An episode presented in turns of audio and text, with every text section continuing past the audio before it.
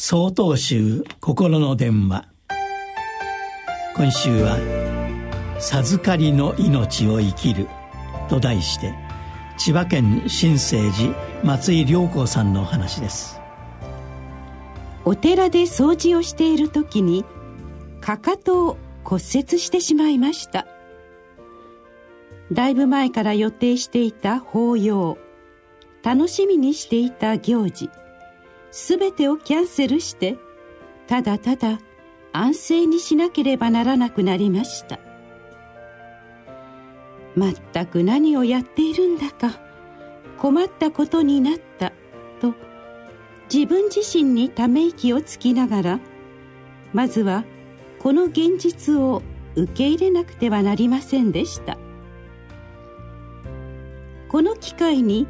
読みたいと思って読めずに積み重ねている本でも読めばよいのでしょうが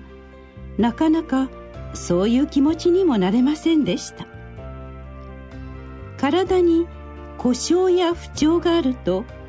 心も弱くなってしまったような気になりました。自分の体でありながら思うように動かせない願うように回復しないまさに授かりの命ということを感じました。ちょっとしたことをするにも誰かの手を借りなければならない。少し歩けるようになって街に出ればすぐに手すりやエスカレーターや椅子を探してしまう。怪我をする前の自分では考えもしないことでした。足が痛いんだから誰かにやってもらえばいいじゃないの。そう言われることもよくありました。ありがたい言葉でしたがそれでよいのかと立ち止まりました。私が考えたことは自分でできることはできるだけ自分でした方が良いということでした。ひとしずくが集まって大きな海となり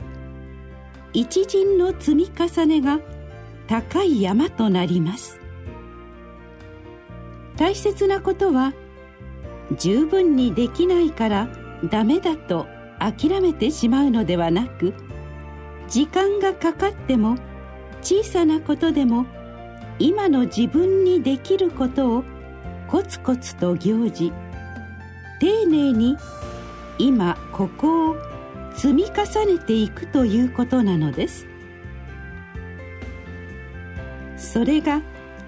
怪我をしたおかげで学んだ授かりの命を生きるということでした。4月25日よりお話が変わります。